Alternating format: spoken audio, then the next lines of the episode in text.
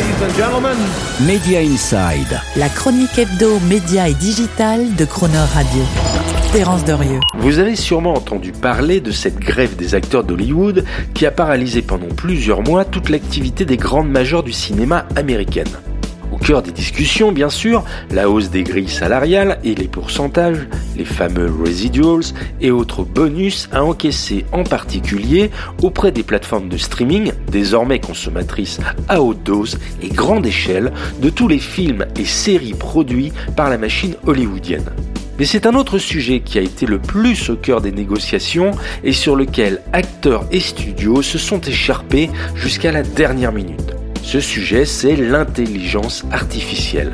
Car avec l'IA, il est désormais possible de faire jouer un acteur post-mortem, de scanner et copier tout ou partie de son corps réel filmé lors d'un tournage, pour animer et fabriquer à l'infini n'importe quelle scène ou scénario de film. La banalisation à venir dans les productions de films et séries de ces répliques ou scans numériques d'acteurs, véritables digital Frankensteins, a donc fait l'objet de négociations pied à pied entre acteurs et studios pour aboutir finalement il y a quelques jours à la rédaction de clauses d'un nouveau genre, dite clause zombie, destinées à contrôler, encadrer et prévenir tout usage non autorisé et ou non rémunéré de tout ou partie de l'image, de la voix, d'un clin d'œil ou même d'une commissure de lèvres d'un acteur. Au-delà d'une anticipation juridique face à des excès à venir, il faut dire qu'il y avait d'un point de vue légal un vrai trou dans la raquette.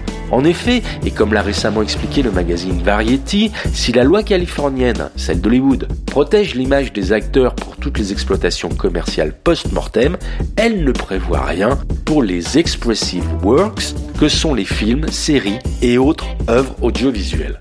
Donc aucune limitation à la mise en scène numérique à partir d'un scan corporel de Roger Moore dans un James Bond ou de Kirk Douglas dans un western.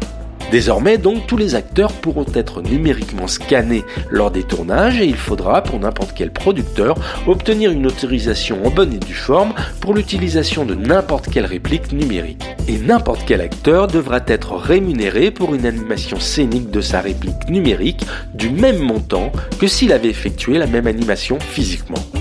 Si les studios ont accepté ces nouvelles règles, c'est que au moment où leurs marges sont sévèrement rognées par la généralisation du streaming, ils ont bien compris l'intérêt financier et surtout les énormes économies qui pourraient en découler. Car avec des doubles numériques virtuels d'acteurs, plus besoin de coiffeurs, de maquilleurs, d'assistants plateau ou même de chauffeurs. Et fini les coûts imprévus de tournage à rallonge avec leurs multiples prises. Tout sera désormais mis en boîte quasiment instantanément. Jeffrey Katzenberg, l'ancien patron de DreamWorks, anticipe ainsi que dans le domaine de l'animation, il n'y aura plus besoin de 500 acteurs et 5 ans de travail pour sortir un film. 10% de tout cela suffira et c'est ainsi 90% des coûts de production et de personnel qui pourraient être économisés. Et tout cela d'ici 3 ans, autant dire demain.